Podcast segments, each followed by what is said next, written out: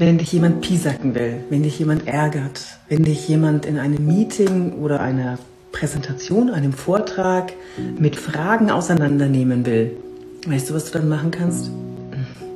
Möglicherweise wird sich das in deiner Körpersprache widerspiegeln, dass du dich in diesem Moment angegriffen fühlst, dass du dich vielleicht unsicher fühlst. Das heißt, die Schultern wandern hoch, das Kinn geht vielleicht runter oder vielleicht zeigst du auch den verletzlichen Hals.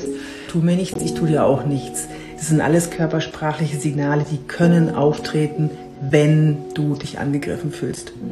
Jetzt kannst du dir ein Gerüst von Körpersprache überziehen. Das geht. Das heißt, du kannst lernen, den Kopf gerade zu halten, das kann, du kannst lernen, die Schultern zu entspannen, wie du dastehst, wie du die Hände hältst, wie du einen sicheren Stand hast. Das alles kannst du lernen. Besser ist es aber, deine innere Haltung umzuprogrammieren. Geht das? Ja, das geht. Wenn mich jemand angreift, wenn ich ein Seminar halte oder einen Vortrag und jemand stellt eine wirklich seltsame Frage, eine Ja, aber, ich habe da eine ganz andere Meinung. Ja, aber, haben Sie denn mal bedacht? Ja, aber, das ist doch alles Quatsch. Das kommt nicht so häufig vor, aber wenn das vor, ja, aber wenn das vorkommt, dann sage ich mir, ich weiß, was ich kann. Ich sage das nur zu mir.